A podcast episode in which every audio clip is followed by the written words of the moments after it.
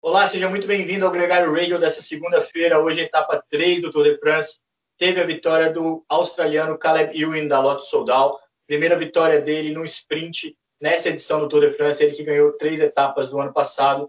Uma etapa relativamente tranquila para o pelotão, mas com uma chegada de tirar o fôlego, Nicolas. É verdade. Hoje foi um dia que, para a maioria dos atletas no pelotão, foi relativamente tranquilo.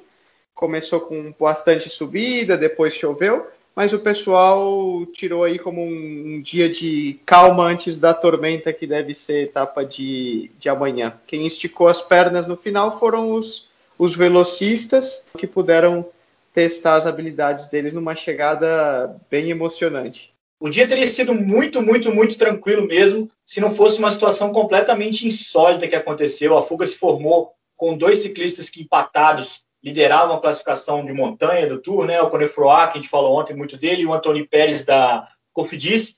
O Pérez bateu as duas metas de montanha, tinha assumido virtualmente a camisa de bolinhas, mas ele também bateu na traseira do carro da equipe dele, quebrou a clavícula, abandonou o Tour de France. Só explicando melhor, ele teve um furo de pneu, porque ele estava voltando a caravana, a caravana teve um break, ele bateu no carro e abandonou a prova.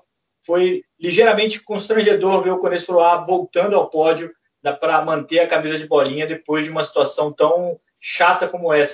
É, realmente eu fiquei muito impressionado porque é algo que ninguém gosta de ver, certamente uma fatalidade. É muito comum que às vezes no, no, na descida de uma serra ou quando existe algum problema, a gente é, vê os atletas voltando ali na caravana, na, na linha dos carros, né?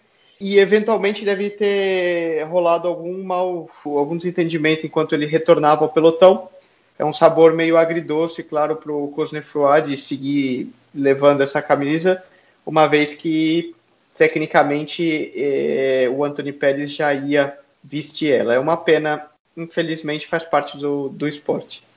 O terceiro ciclista que estava na fuga, o Jerome Cozan, acabou levando o prêmio de mais combativo da etapa. Ele que chamou muita atenção, ficou muito tempo pedalando sozinho, com uma longa barba, uma longa, longa cabeleira para fora do capacete. É, sem dúvida, atingiu o objetivo principal, que era aparecer com a marca da equipe Total Direct Energy. Nas classificações, pouca coisa mudou. O Peter Sagan reassumiu a camisa verde, agora literalmente líder da classificação. Ele que foi quinto na primeira etapa, foi quinto hoje também e segue em ritmo firme, quer ser octacampeão da classificação por pontos do Tour de France. A branca segue com o Rich, a amarela segue com Juliana Alaphilippe, mas amanhã a gente tem um final em subida e todo mundo já se pergunta se o Alaphilippe é capaz de segurar essa camisa, Nicolas. É, amanhã vai ser o primeiro teste para quem pretende disputar o Tour de France. Eu diria que amanhã a gente não vai ver ninguém ganhando o Tour de France, mas a gente já vai começar a ter uma amostra grátis de quem não vai ganhar o Tour de France desse ano, quem a gente pode considerar como carta fora do, do baralho. É uma chegada, eu tive analisando, de aproximadamente 7 quilômetros, uma inclinação média bem constante, por volta dos, dos 6%, mais ou menos. Isso deve se traduzir numa chegada relativamente rápida, e eu espero que chegue um grupo, um grupo reduzido, mas um pequeno, talvez um pequeno sprint, que favoreçam escaladores com um perfil mais explosivo, como o próprio Julian Lafilippe, um cara como Alejandro Valverde, o espanhol da Movistar, também se destaca nesse tipo de chegada. O campeão olímpico Greg Van Avermaet é outro que a gente poderia destacar. Ou o próprio Sérgio Guita, o colombiano da, da IF Education, que na etapa de ontem a gente viu ele disputando ali também no, no pelotão que chegou atrás do grupo de escapados mas a gente tem aí a disputa entre a Ineos e a Jumbo Visma pela classificação geral.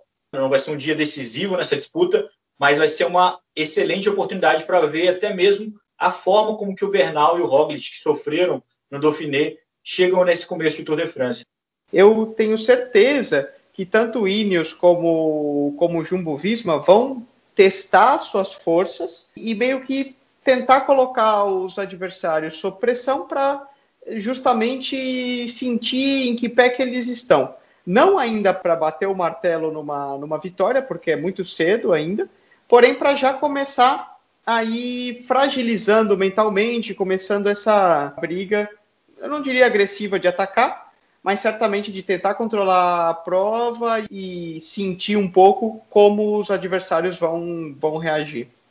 Então amanhã uma etapa com cinco subidas categorizadas, um final em subida. As subidas não são tão longas nem tão seletivas, como você mesmo disse, é uma boa oportunidade para o Juliana Felipe conseguir manter a camisa amarela, mas muito suspense no ar, muitas perguntas que a gente só vai poder responder amanhã quando a gente se reencontrar, Nicolas. Amanhã a gente volta com a quarta etapa do Tour de France 2020, o primeiro final de subida do Tour de France.